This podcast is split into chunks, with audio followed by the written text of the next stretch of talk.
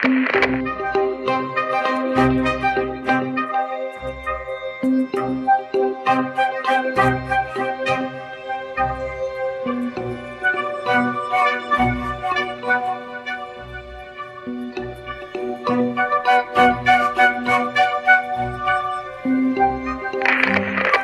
Olá, minha amiga, olá, meu amigo, como é que vocês estão? Sejam bem-vindos a mais um episódio onde estudamos o livro Um Fluido Vital chamado Ectoplasma, uma nova proposta de cura do professor Dr. Mathieu Tubino.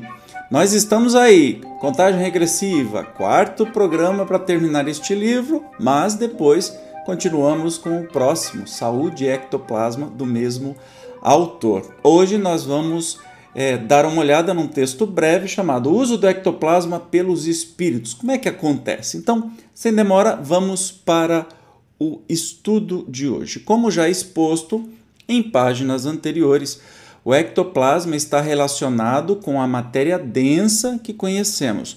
Os espíritos desencarnados não podem produzi-lo, entretanto, podem manipulá-lo para, através dele, atuarem sobre a matéria densa. Então, que fique claro, né? Ectoplasma não é produzido por espíritos, mas os espíritos podem manipular. Ectoplasma é produção humana física, mas espíritos que tenham um conhecimento podem manipular. Necessariamente não precisa ser um espírito de luz, um espírito bondoso. Espíritos também de porco podem manipular o ectoplasma e pode fazer encrenca. Mas ainda bem, né? Que o ectoplasma não é, é tem que ser produzido, tem que ter um médium para poder produzir. Mas continuando, em princípio, qualquer entidade espiritual pode manipular o ectoplasma. Por um lado, a habilidade na manipulação dependerá do grau de conhecimento do espírito. Olha lá. Por outro lado, a qualidade do uso, boa ou má, dependerá do seu adiantamento moral. Então, obviamente, se o espírito consegue tem conhecimento para fazer, vai fazer. Coisas boas ou ruins, aí depende da sua moral. Espíritos que estão dedicados a fazer o bem não só terão cuidado ao recolher o excesso de ectoplasma das pessoas, como o utilizarão para finalidades boas, por exemplo, para a cura de doentes. Lembrando que aqui a proposta do estudo do ectoplasma né, é com essa intenção. Uma nova proposta de cura, não é, é simplesmente xeretar o que, é o ectoplasma e ficar fazendo sensacionalismo. É, você já acompanhou nesse livro inteiro, não é? A, a experiência do professor, né, Matias Tubino, mas também de toda uma comunidade com é, o processo de cura e ectoplasma. Espíritos que se dedicam a atividades menos construtivas não só recolherão o ectoplasma sem grandes cuidados em relação ao doador que será prejudicado, como o utilizarão para fins nem sempre convenientes.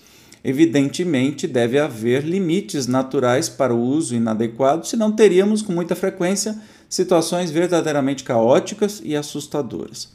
Surge deste simples, raciocínio a lógica da necessidade dos cuidados já relacionados em páginas anteriores sobre o modo de liberar ou de retirar o ectoplasma em excesso em uma pessoa. Já falamos sobre isso e existe muito cuidado, especialmente ah, nas, nas casas espíritas, por exemplo, Lar de Frei Luiz, no Rio de Janeiro, que tem uh, trabalho de cura com materialização dos mentores da casa, então cirurgias espirituais e tudo mais, com a doação do ectoplasma do médium ou dos médiums. Então tem que ter todo um trabalho, né? tem que ter todo um preparo, todo uma, uma, um cuidado especial. Desculpem aqui a ambulância que está passando. Foi. Todo um cuidado especial para que este médium seja preservado, uma vez que é, pode gerar risco à sua própria saúde. Beleza? No próximo programa, hoje foi bem tranquilinho. No próximo, nós vamos descobrir sobre como sentir o ectoplasma com as mãos. Tá bem legal. Eu te espero como sempre. Até lá. Tchau.